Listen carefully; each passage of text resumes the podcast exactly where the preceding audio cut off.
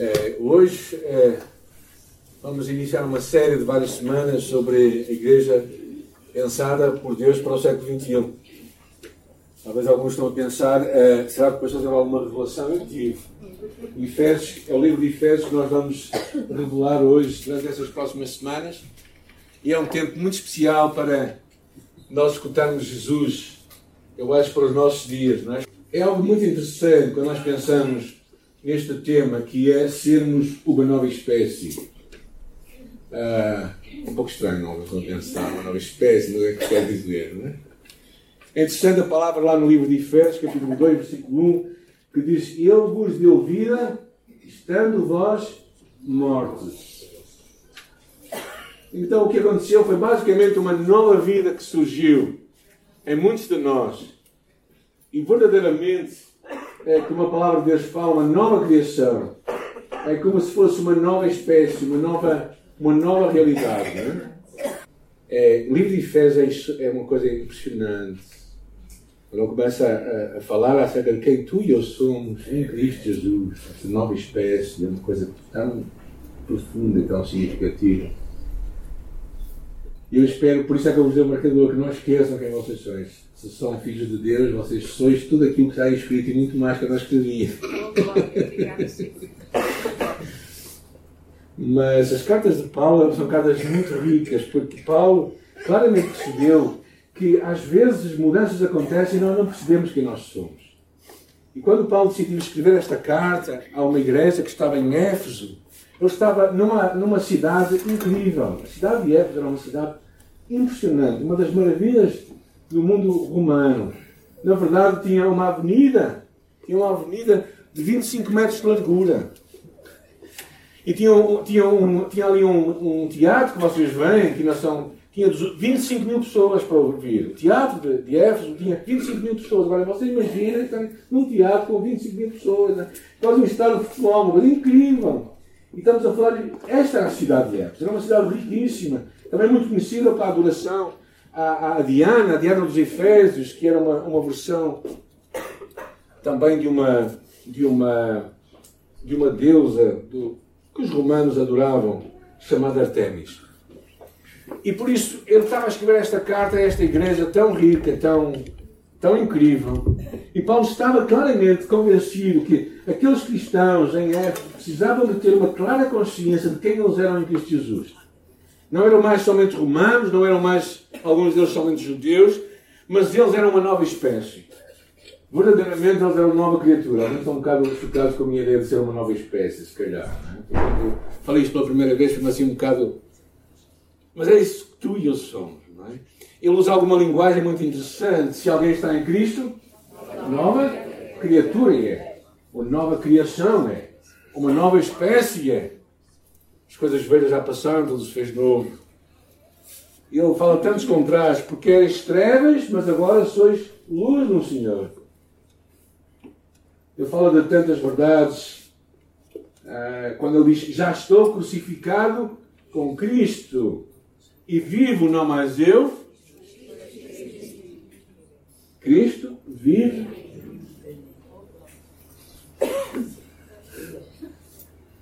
Pensa nisso, né? Quando senta aqui, lá fora, pode encontrar aquela pessoa que tu não gosta, que tu não gostas muito, que não atinas muito. Olha para Cristo vive em mim. Eita, diz o brasileiro. Né? Esta visão do que nós somos faz toda a diferença. E vamos por isso ler o capítulo 1 de Efésios. E estas próximas semanas vamos estar nesta carta. E diz assim: Bendito o Deus, versículo 13, e Pai do nosso Senhor Jesus Cristo, que nos abençoou com todas as bênçãos espirituais nas regiões celestiais em Cristo.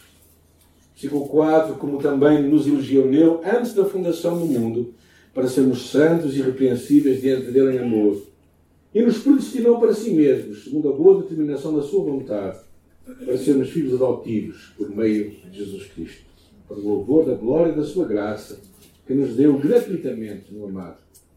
Nele, em Jesus, temos a redenção, o perdão dos nossos pecados pelo seu sangue, segundo a riqueza da sua graça, que ele fez multiplicar-se para conosco em toda a sabedoria e prudência, e fez com que conhecêssemos o mistério da sua vontade, segundo a boa determinação que nele propôs, para a dispensação da plenitude dos tempos, de fazer convergir em Cristo todas as coisas, tanto as que são no céu como as que são na terra. Nele, Jesus, fomos feitos herança, predestinados segundo o propósito daquele que faz todas as coisas, segundo o desígnio da sua vontade, para sermos para louvor da sua glória, nós, os que antes havíamos esperado em Cristo.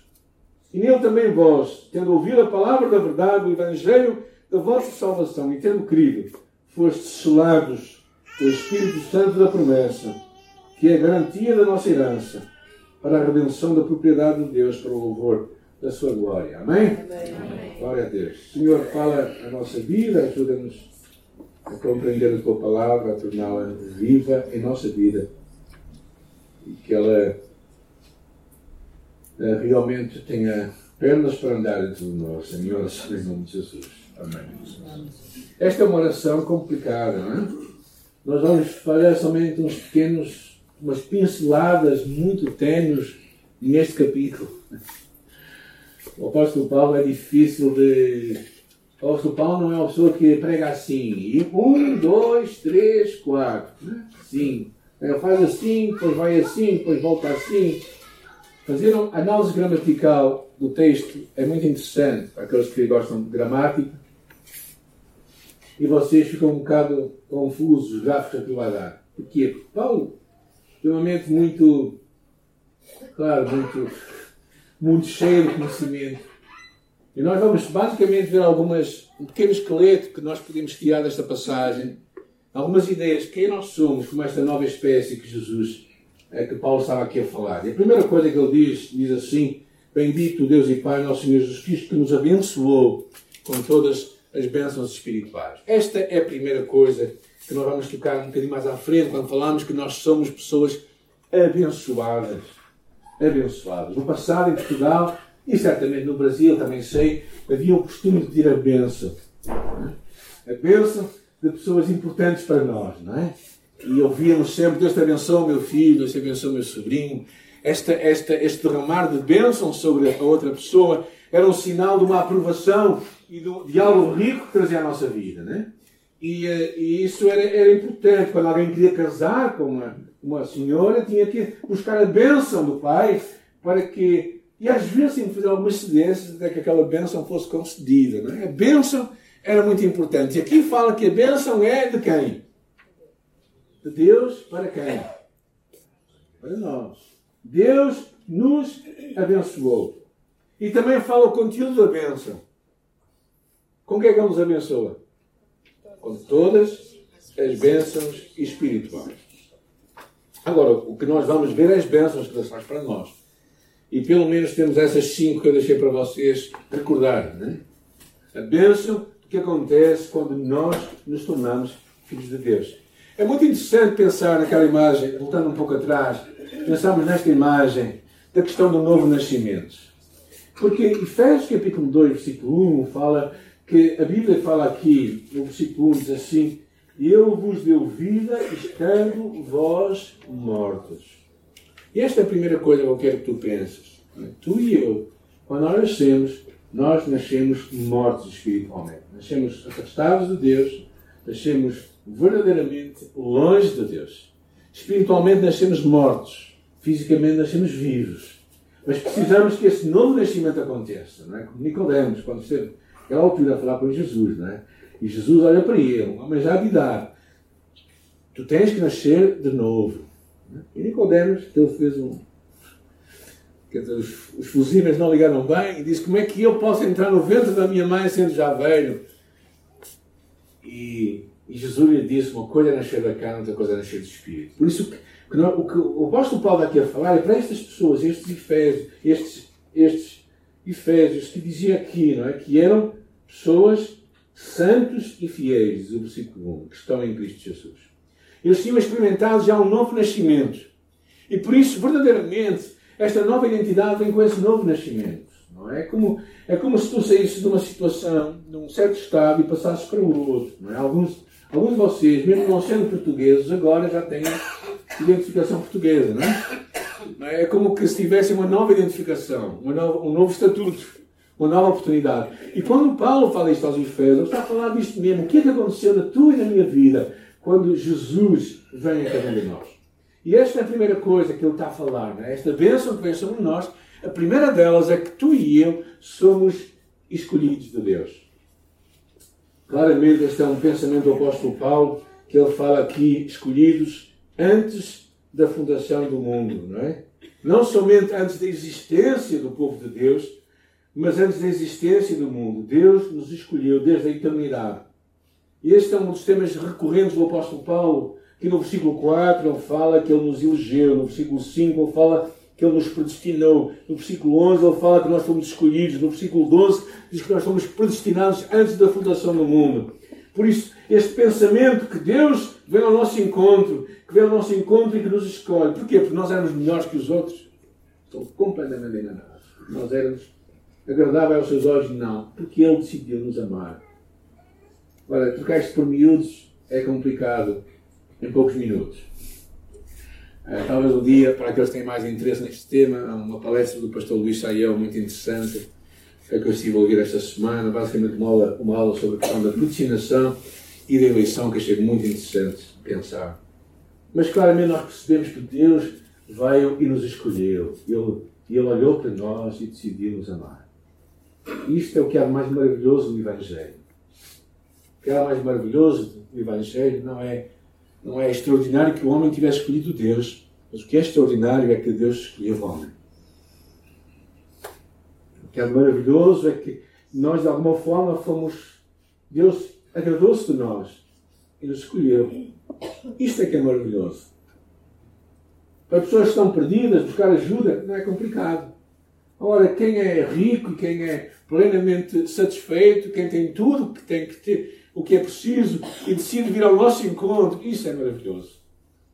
E esta convicção que o apóstolo tinha no seu coração, e que deixa a, a eles é esta ideia de um ato propositar de Deus, um ato generoso, um ato amoroso de Deus. Não é, não é uma esmola que tu dás a alguém de uma forma súbita, assim um pouco impensada, mas é provisão que Deus faz para os seus filhos. Deus nos escolheu para nos abençoar com todas as bênçãos que só se encontram nele. E este é o grande pensamento do apóstolo. Não é? é o facto de que nós fomos escolhidos por Ele. Escolhidos, diz aqui também, para sermos santos e sem mancha. Algumas versões dizem irrepreensíveis. Não é? Esta ideia é muito interessante. Deus nos chama para sermos santos. E as duas palavras que ele usa aqui no grego, a primeira delas quer dizer ágios, que quer dizer, tem uma ideia de separação. Algo que foi separado, algo que é diferente das coisas do dia a dia. Um templo é santo porque é diferente dos outros edifícios. Um sacerdote é santo porque é diferente de um homem comum. Um animal ofertado é santo porque ele é posto de lado para o próprio Deus. E claro, Deus é, é santo por excelência porque é diferente dos homens. Mas quando Deus escolhe o cristão, e ele também o torna santo, ele também pega nele e diz: Tu, a partir de agora, tu vais ser usado para algo muito significativo. Então isto é que é maravilhoso em Deus. Quando Deus nos escolhe, quando Deus verdadeiramente nos chama para sermos santos, Ele basicamente ele, ele mostra que nós somos diferentes. Não nos retira do mundo, mas nos permite viver aqui para que nós tenhamos uma influência no mundo em que nós vivemos. E tu e eu também realmente fomos chamados é, para sermos diferentes. Esta, esta eleição de Deus, esta escolha de Deus, é para nós não estamos aqui simplesmente a respirar o ar que toda a gente respira. Nós estamos aqui para fazer uma diferença. Uma diferença porque é porque Deus nos separou para Ele. Deus nos pôs ao lado para sermos usados para Ele, para os seus propósitos. E por isso, o que nós percebemos claramente é que o cristão é da que faça o que todo ser humano tem que fazer e ele tem que ser a fazer uma diferença. Um professor cristão não deve simplesmente fazer o que o Ministério da Educação diz um operário cristão não deve simplesmente fazer o que o patrão dele manda. Um médico cristão não deve olhar para a pessoa simplesmente como um doente a mais, ou alguém, um caso mais que ele tem na sua mão. Um empregador cristão, um patrão cristão, não deve olhar para os seus empregados como simplesmente empregados de Deus, mas tem que pensar que a missão daqueles que são escolhidos é usar a sua vida de uma forma diferente para revolucionar a sociedade e impactar o mundo. Por isso, ainda que nós fazemos o que toda a gente faz no mundo, o facto de Deus te ter escolhido a ti e a mim, se tu és filho de Deus, para tu viveres uma vida de santidade, significa que com a tua vida tu vais trazer glória para Deus. Isto é um pensamento que o apóstolo Paulo está a falar. Escolhidos para sermos santos. E fala aqui sem mancha. Ora, aquela palavra que ele usa aí é uma palavra que tem a ver com um animal que era sacrificado, um animal que não poderia ter qualquer mancha no seu corpo. Na verdade, ele era posto de lado durante um tempo para investigação, para verem se não tinha nenhuma mancha, se não tinha alguma doença, se estava tudo bem com o animal, para poder então ser ofertado. E o que, o que nos mostra aqui é que, de alguma forma, o que Deus está a fazer contigo e comigo, neste primeiro pensamento do apóstolo Paulo, é que Ele nos escolhe para sermos dele, mas temporariamente ficamos no mundo para fazermos uma diferença. E isto é, é um grande privilégio e, ao mesmo tempo, uma grande responsabilidade que Ele nos deixa a todos nós. O segundo pensamento do apóstolo Paulo, muito interessante, no versículo 5, nós somos adotados como filhos, para sermos filhos adotivos, por meio de Deus. Deus nos adotou ah, na sua família como seus filhos. E no mundo romano havia uma coisa que chamava o, o, o poder pátrio, que era um poder curioso. Era, o pai tinha direito uh, de vida e da morte sobre os seus filhos para toda a vida. Não era somente quando nós fossem menores. Durante toda a vida, o pai tinha direito sobre a vida e a morte dos seus filhos. A pessoa adotava também, e a lei romana, basicamente, dava ao pai uma autoridade absoluta sobre o filho. Dar-lhe autoridade de reduzi-lo à prisão, se assim o desejasse de castigá-lo, de torná-lo seu escravo e até mesmo de matá-lo. Esse era o direito do pai. O pai tinha esse poder. Não importava a idade, as honras e as responsabilidades que tivesse, ele estava debaixo do poder do seu pai. E claro que naquela altura, pensando nisto, quando nós somos adotados, está a dizer que nós passamos todo o direito que nós temos da nossa vida para o nosso Pai. Nosso Pai que é Deus hoje e que tem todo o poder sobre nós. Está pensando nisso? Deus tem todo o poder sobre a tua vida, verdadeiramente. Quando tu és adotado por, por, como, como, como filho de Deus, tem esta fase, esta fase da moeda. Nós sabemos a outra fase, o facto de nós sermos filhos, passamos a ter todo o direito que um filho uh, legítimo tinha. Ou seja, um filho que era adotado passava a ter todo o direito legítimo de um filho da casa. Mas, por outro, por outro lado da moeda, o pai tinha todo o direito sobre o filho. E o Evangelho é assim, gente. O Evangelho é como uma moeda. Há muita gente que pensa que tem que vir até Jesus para ser salvo, para ser socorrido, para ser apoiado, para ser o que quer que seja, mas isso é uma face da moeda. Do outro lado da moeda, do lado no qual o nosso Pai, o teu Pai, o meu Pai, o Deus que nós conhecemos, tem todo o direito sobre a nossa vida. Significaria que todos os nossos planos, projetos, sonhos, desejos deveriam ser condicionais a Deus. Ele tem todo o poder sobre nós, até sobre a nossa morte. Por isso é que alguns loucos, não é? que eu chamaria loucos mesmo, por Jesus, saíam da, da Europa com o seu caixão até a África. E quando são nos relatórios lá da missão WEC, numa altura em que dos 35 que saíram da Europa para a África, no final de um ano, 30 tinham morrido. E eles levavam os caixões com eles. eu pergunto, nós, nem a Bíblia conseguimos levar, muitos de nós. Temos vergonha, temos receio. As pessoas podem falar mal de nós, podem pensar mal de nós, coitadinhos de nós. Que filhos nós somos. Que calibre de filhos Deus arranjou.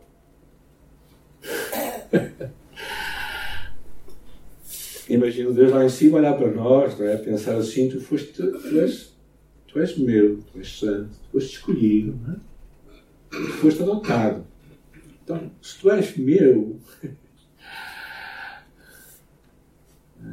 eu acho fascinante estes dois lados da moeda, não é? Pensar. E Paulo, claramente, ele percebe esta ideia, não é? Há muita coisa que eu, que eu não vou falar mas era muito interessante quando havia a adoção. Havia como que uma transição de dinheiro. Na verdade, havia uma venda simbólica, no qual o, o pai usava-se moedas e balanças. O pai verdadeiro vendia o filho para simbolicamente o comprar de novo. E ao vendê-lo pela terceira vez, já não comprava mais.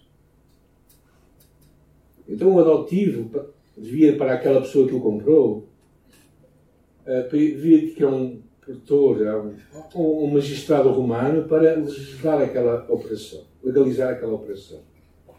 E só depois deste episódio estar feito, só depois daquele pagamento ter sido feito, então a operação era concluída. O livro, do, o livro de Colossenses fala que Cristo pagou o preço pelos nossos pecados. Ele pagou a nossa redenção. Ou seja, nós simplesmente não somos retirados das trevas. Cristo pagou a nossa libertação. Por isso é que toma o tema mais à frente, sermos resgatados, redimidos e comprados por Jesus. E a adoção era tão comum nos, nos, nos, gregos, mas é interessante pensar que, por causa disto, é tão significativo no livro de Romanos, quando ele diz, quando ele diz assim, não é? Por, quando fala que nós somos filhos, então podemos chamar a Deus de Abra, paizinho. Não era um pai tirano, um pai de quem não tenho que ter medo, o que é que ele vai fazer para a minha vida, quais são os seus planos e projetos. Mas é um paizinho. É alguém que eu posso é, descansar no seu amor. E uh, o apóstolo Paulo está aqui a citar uma série de coisas, não é?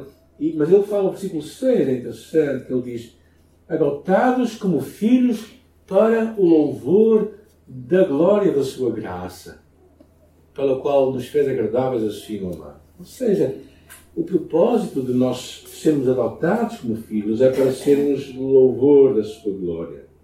Em outras palavras, deveríamos nos comportar de forma que glória de Deus fosse manifesta. Vamos trocar isto por miúdos. Quando as pessoas olham para ti, elas conseguem ver Jesus? Quando as pessoas te veem no teu dia a dia, elas conseguem ver o caráter de Cristo, conseguem ser apaixonadas por Jesus? Ou conseguem ficar mais distantes de Jesus? Ontem estava a falar com uma pessoa Uh, e estávamos a conversar acerca disso. Ele foi mudado para uma parte, uh, para outra parte do país, está numa terra nova. E ele estava a falar de, de algumas pessoas de uma forma tão, tão uh, eu diria, ofensiva. Não é? Então ele disse assim: bem, dessa forma tão ofensiva que falas dos outros, nunca mais vais chamar para Deus. E quando Deus te chama a ti e a mim para sermos seus filhos, não é? O propósito final não é simplesmente o nosso benefício, o propósito final é benefício do Pai. É benefício que as pessoas, ao, ao conhecerem na família de Deus, digam: realmente Deus há de ser fabuloso. Para ele ser isto, Deus há de ser tremendo. Hã? Agora pensa na tua vida. Quando as pessoas olham para ti, elas conseguem ver Jesus. Ah, pastor, é perfeito. Não estou a falar de perfeição aqui. Estou a conseguem ver Jesus? Conseguem ver traços de Cristo? Conseguem ver Cristo a brilhar ali? Cantamos brilho a Jesus, né? enche a terra da tua glória. E este era o segundo grande pensamento do apóstolo Paulo, que tu e eu somos filhos adotados do Pai.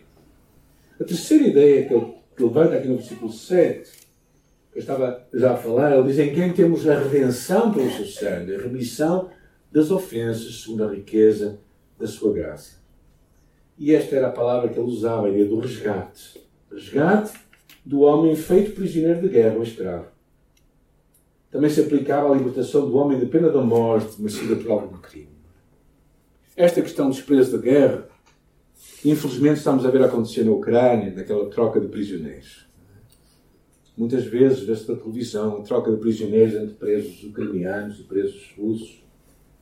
Sabe o que acontece? Quando pensamos em Jesus, Cristo foi o único que pagou a nossa libertação.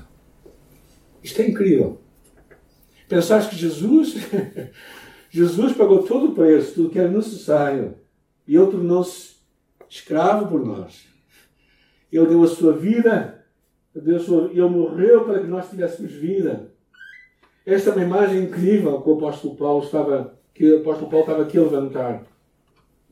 Esta, esta ideia de libertação, tinha, claro, tinha a imagem também da libertação da escravatura do Egito para o povo de Israel. Mas era claramente esta imagem, o que Cristo faz por nós, o que Cristo fez e faz pelos homens. Cristo pode, pelo seu poder, libertar o homem da escravidão, da impotência perante as coisas que atraem e desgostam ao mesmo tempo. É tão interessante pensarmos que tudo o que tu e eu podíamos fazer, todo o nosso castigo e todo o final das nossas ações foi pago pelas ações de Jesus. Como diz a palavra, o justo pelos injustos. E claro, a imagem que Paulo ele estava a querer dar é o facto de nós sermos perdoados. Perdoados. E hoje eu sei que é uma coisa que não pesa muito na cabeça de muita gente. É? Esta questão do, do pecado. Mas naquela altura, no contexto romano, uh, o contexto, a culpabilização, o contexto da culpa pelo pecado que, era, que havia, era muito forte. Era muito forte. Hoje temos outras expressões para lidar com o pecado, mas o conceito de culpa era muito forte. Toda a gente temia algum Deus, não tinha que ser o nosso Deus, mas temia algum Deus que o iria castigar. E este conceito de culpa precisava de buscar este perdão. E o apóstolo Paulo claramente nos mostra aqui é? esta, esta ideia de que Cristo mudou tudo. Ele abriu o caminho para Deus. Ele ensinou os homens não o ódio, mas o amor de Deus. E porque Jesus veio ao mundo dos homens, até os seus pecados descobriram o amor de Deus. Ou seja, nós fomos perdoados quando estávamos nos nossos próprios pecados. O que para um romano era muito estranho. Como é que uma pessoa pecadora consegue receber o perdão de Deus? Mas isto era o que Paulo estava a querer mostrar, não é? Que eles eram uma nova espécie. Gente. E a igreja do século XXI tem que, tem que se ver como uma nova espécie. Nós não nos podemos ver como pessoas simplesmente um bocadinho melhoradas, um upgrade. Há muita gente que pensa na vida cristã como um upgrade, ou seja, uma melhoria na nossa. Não, nós somos plenamente novas. Ou seja, é um novo software. Okay? O pessoal do computador. É um novo software completamente novo. Não há aqui upgrades, não há aqui uma melhoria. Não. Não há aqui um, simplesmente um antivírus que aconteceu. Não. Há uma nova programação que Deus começou na nossa vida quando nós conhecemos Jesus. E nós temos um novo estatuto. Nós somos pessoas perdoadas, pessoas redimidas.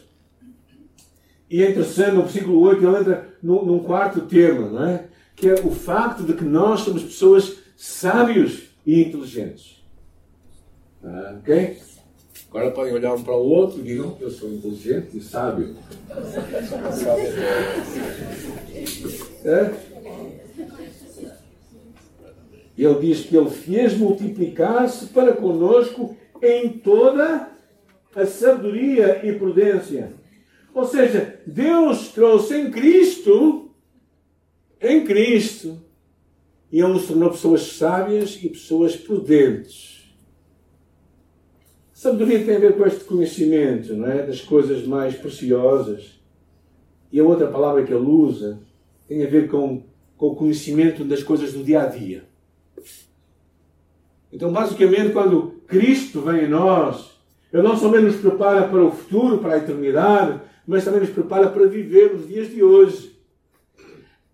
Há pessoas que só pensam assim: eu já tenho o meu lugarzinho no céu, não preciso de nada. E vivem vidas miseráveis aqui na terra. Deus quer muito mais do que isso, gente. Se fosse para nós irmos só para o céu, já nos tinha levado. O que estamos aqui a fazer? Gastar tempo, energia, respirar o ar puro toda a gente, não é? Ou seja, quando Deus habita em nós, quando Cristo vem a nós, não é? Ele nos traz o conhecimento das coisas eternas. O conhecimento também prático do dia a dia. Ou seja, não é, Ele não nos prepara somente para o futuro, para as coisas celestiais e para as coisas espirituais, mas Ele também quer fazer-nos preparar para o presente. E é por isso que eu acho que o Evangelho é um Evangelho que tem em vista o homem todo. Quando Cristo quer salvar alguém, Ele não salva uma pessoa, Ele salva a pessoa. Então nós estamos aqui, o Evangelho é para salvar almas, é para salvar vidas, no qual estão almas. Mas é para salvar vidas. Pessoas que às vezes estão escravas de vícios, pessoas que estão verdadeiramente com muitas incapacidades diante da sua frente, elas podem ser potencializadas pelo poder de Deus na sua vida. Não tem que ser professores de filosofia, está bem? mas têm que ser, vão ser potencializadas por Deus, porque o Espírito Santo, quando vem a nós, ele vai realmente transformar, vai nos capacitar, vai nos dar paciência, vai nos dar atitudes que nos vão ajudar a crescer na nossa, na nossa vida. Eu acredito plenamente nisto, que o Evangelho vai afetar a nossa família. E viveram felizes para sempre, não é? Por isso é que nós acreditamos que o Evangelho não é só para o indivíduo, o Evangelho é para a nossa família, para afetar toda a gente. E o apóstolo Paulo tinha esta noção que quando. Por isso é que somos uma nova espécie, gente. Porque sem Jesus não, não era nada disto. Mas com Jesus nós somos tudo isto. Porque o que acontece, basicamente, é que há uma célula divina que vai dentro de todos nós. Está percebendo isto? Como é que eu vou explicar isto melhor? Não é? Ah, Deus reduziu-se a algo significativo que entra em ti e em mim. E, é, está todo o poder aí. É como quando olhas para o teu filho, sabes que o teu filho és tu. E ele tem tudo que vem de ti. E quando Deus olha para ti e para mim, ele diz: Ele tem tudo que vem de mim. O Espírito Santo habita em nós. E a palavra de Deus dá em 1 Pedro, eu gosto muito, que a semente divina está em nossa vida. A semente de Deus. É? Deus colocou na nossa terra uma semente. E por isso é que nós podemos perceber que diante das dificuldades que nós temos na nossa vida, diante dos desafios que nós temos, Deus nos vai capacitar não somente para o futuro, para a eternidade, mas também para o presente. Para termos vidas, vidas que honrem a Deus, vidas que testemunhem que nós somos filhos, que nós somos santos, que nós somos amados e escolhidos por Ele. Enquanto estávamos a preparar essa mensagem, ah, eu e o pastor Ismael dizia assim, ah, isso vai ser muito pesado. Assim. Se alguém adormecer, pode ficar de pé. Tá e diz assim: Cristo dá-nos a solução dos problemas, tanto na eternidade como no tempo presente. Cristo dá aos homens a capacidade de contemplar as grandes verdades últimas da eternidade e resolver os problemas do dia a dia. Eu acredito nisto, sinceramente. Deus não nos faz somente para viver no céu, Deus também nos quer capacitar para viver na terra. Por isso é que temos curso de finanças também, não é? Então acreditamos que Deus tem que mudar na nossa vida, Deus tem que mudar no nosso dia a dia. Por isso é que falamos em inteligência emocional, por isso é que ajudamos a ter o curso de parentalidade, por isso é que eh, capacitamos com cursos bíblicos para mudar a nossa vida, mudar a nossa forma de pensar, para vivermos vidas no presente que honrem a nossa identidade como filhos de Deus. Gente, mas se isto parece pouco, eu damos mais uma pincelada e, e esta é a quinta que eu quero deixar convosco, que é nós somos herdeiros e selados por Deus. Ah, nele, digam quem for, fomos feitos herança, tendo sido predestinados conforme o propósito daquele que faz todas as coisas, segundo o conselho da sua vontade. Com o fim de sermos para o louvor da sua glória, nós, os que primeiro esperamos em Cristo, em quem também vós estáis, depois de ouvistes a palavra da verdade, o evangelho da vossa salvação. E nele, tendo crido, fostes selados com o Espírito Santo da promessa. Uma coisa bonita que é o mistério que esteve oculto durante muitos séculos se torna aqui revelado. O Evangelho aberto para todos. Para nós é tão banal esta verdade, mas naquela altura é tão especial. O Evangelho, as boas novas, fossem dados aos ricos e aos pobres, aos judeus e aos não-judeus. O Evangelho era para todos. Mas aquilo foi preconizado por Deus desde o princípio. E Paulo estava ali a ver a revelação de que a igreja, a igreja, a multiforme sabedoria de Deus, estava a ser ela torna conhecida este Evangelho. E eh, este mistério é, é, visto na igreja. A igreja é, são, és tu, é, somos nós, gente tão diferente. Gente que fala português, outros falam mais ou menos português, outros falam mais ou menos ucraniano. E, muitas línguas diferentes, e temos culturas diferentes, somos pessoas diferentes, mas somos igreja de Deus, salvos pelo mesmo Jesus. Pessoas que eram péssimas, e pessoas que eram mais ou menos, e pessoas que se achavam boas. Todos nós precisamos do Evangelho. Todos nós. E o Evangelho vem para todos nós. É? Pessoas novas e pessoas velhas. O Evangelho é as boas novas, que nos torna, diz a palavra, herdeiros. Não sei, não sei se à espera de alguma herança dos vossos pais, filhos. Mas Cristo dá-nos a sua herança. Nós somos herdeiros de Deus. E é, e é muito interessante porque, porque depois também fala que nós fomos selados selados com o selo do Espírito Santo. E claro, este é um conceito que alguns de nós, tenho falado isso algumas vezes, mas eu acho que é muito importante. É, nós sabemos que a garantia, aquele selo, era uma garantia de que aquilo estava intacto e que chegava ao seu destinatário incólume e que não podia ser violado. Só a pessoa para quem aquele, aquele pacote era dirigido tinha autoridade para abrir. A tua vida e a minha vida só vai ser aberta por quem? Por Jesus. Nós fomos selados com o Espírito Santo. Ninguém tem poder sobre nós. Por isso é que o apóstolo Paulo, o apóstolo Paulo, o apóstolo Pedro, todos eles falam de Satanás que já perdeu o seu poder sobre a nossa vida. E este é o evangelho que o apóstolo Paulo estava a querer falar. Uh, estava basicamente a querer lembrar, não é? Também, claramente, esta convicção que tu e eu um dia estaremos diante do tribunal de Cristo para que cada um de nós receba que tivermos feito no nosso corpo, bem ou mal. Mas não é uma questão de saber se vamos ou não vamos ser salvos ou não. não. É uma questão de saber se, o que é que nós vamos receber dele.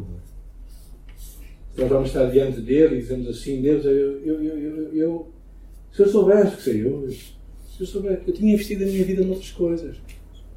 Como aqueles investimentos que às vezes as pessoas fazem, não é?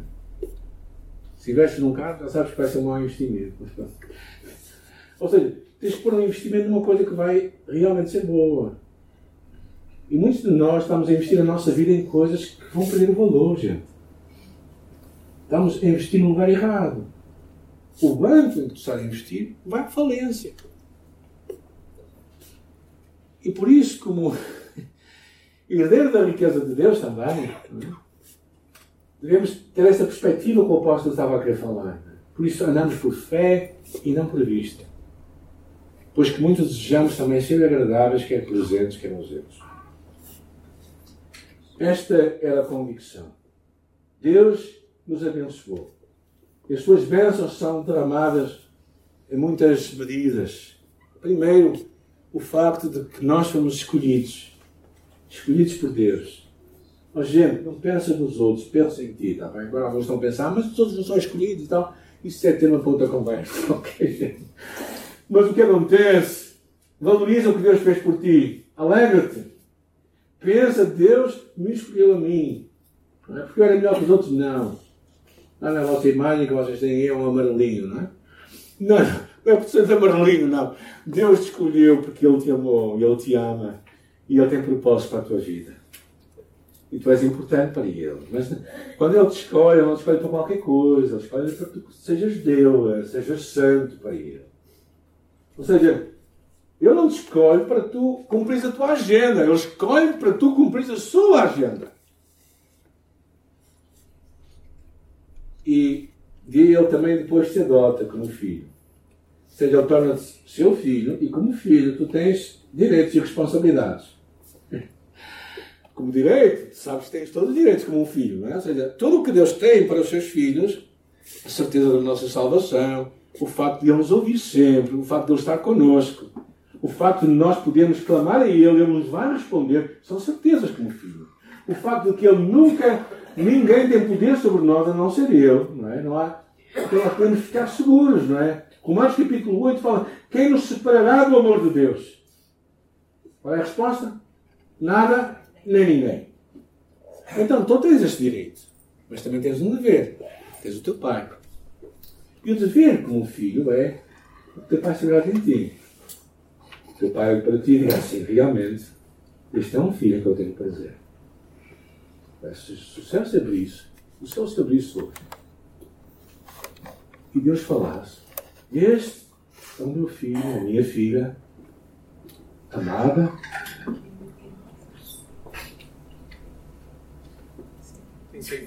Como é que iria terminar a história, não é? Em quem, em quem tem alegria, quem me comprar, quem tem prazer. Ei, será? Eu sei que Deus tem prazer em ti, mesmo que tu não estejas a viver o que Ele tem para ti. Porque Ele descobriu. Por isso é que Ele tem prazer em ti. Por isso é que é maravilhoso a eleição o facto de Deus ser algo surpreendentemente incrível. É que Deus decidiu para mim me escolher. Isso é, é fixe.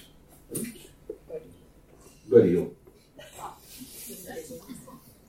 Mas ao mesmo tempo é a responsabilidade, como filho é, do meu pai, se alegrar comigo.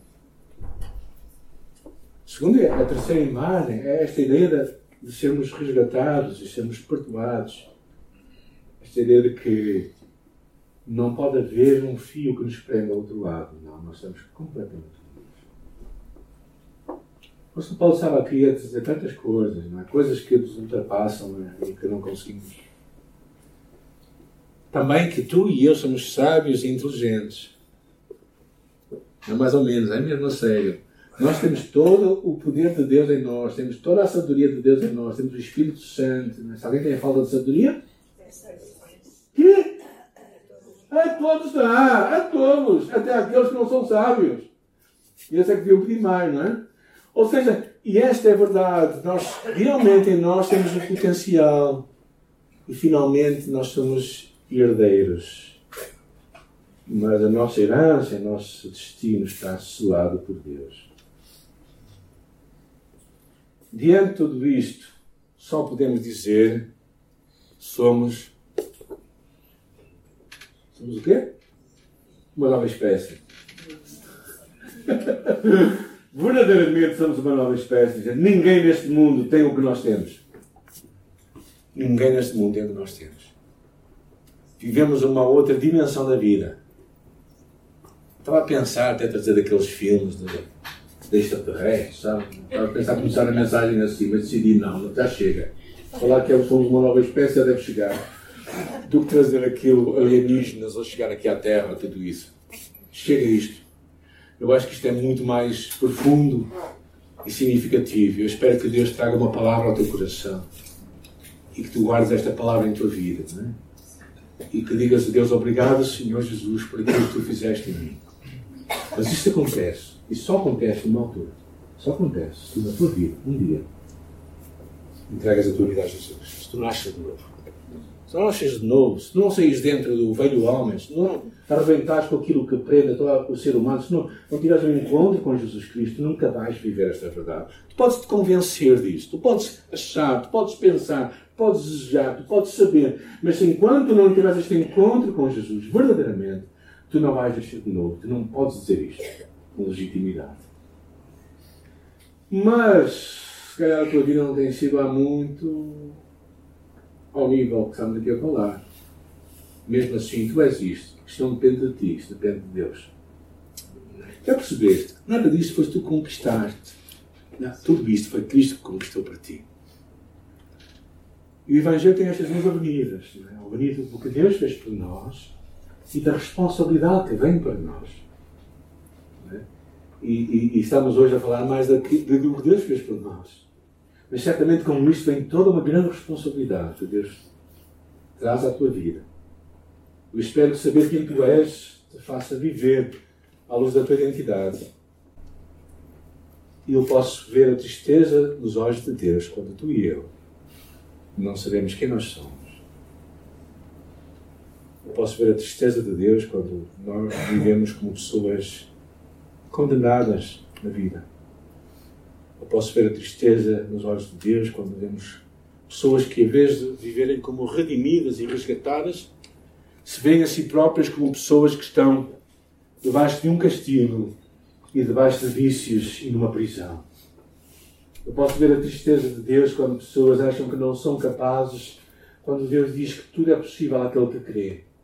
Eu posso ver a tristeza de Deus quando pessoas vivem debaixo de condenação, quando Cristo diz que não há condenação para aqueles que estão em Cristo Jesus. Eu posso ver a tristeza nos olhos de Deus. Porque parece que olhando para nós diz assim, filho, tu nem parece que sabes quem tu és. Hum. E por isso, uh,